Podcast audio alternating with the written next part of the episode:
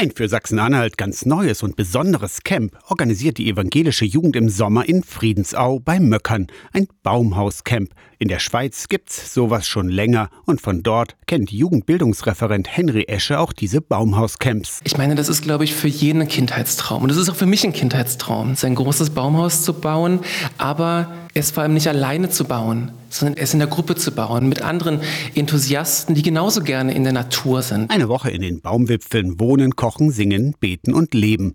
Vorher aber eine Woche zusammen das Baumhaus bauen. Ein paar Plätze sind noch frei für Jugendliche zwischen 14 und 17 Jahren im Juli in Friedensau. Die in der Gruppe mal so einen Holzstamm tragen wollen, hochziehen wollen in die Bäume, den fest verknoten wollen, darauf dann Bretter legen und das Ganze in einer überschaubaren Zeit fertigzustellen. Die ehrenamtlichen Teamer sind vorbereitet und haben in Workshops alles Notwendige gelernt. Also Knotenkunde, Klettertechniken, Sicherheitsmanagement, Kommunikation von Kleingruppen und die werden auf die Kleingruppen aufgeteilt. Alles so nachhaltig wie möglich. Die Pfadfinder haben ja diesen schönen Spruch, wir hinterlassen nichts außer unseren Spuren. Spuren im Wald und vielleicht auch die Spuren in den Herzen der jungen Menschen. Wir wollen Zeit verbringen in der Natur und wir wollen der Natur damit nicht schaden. Wir wollen das Thema Nachhaltigkeit dort leben. Beim Baumhauscamp der Evangelischen Kirche in Mitteldeutschland im Juli in Friedensau. Aus der Kirchenredaktion Torsten Kessler, Radio SAW.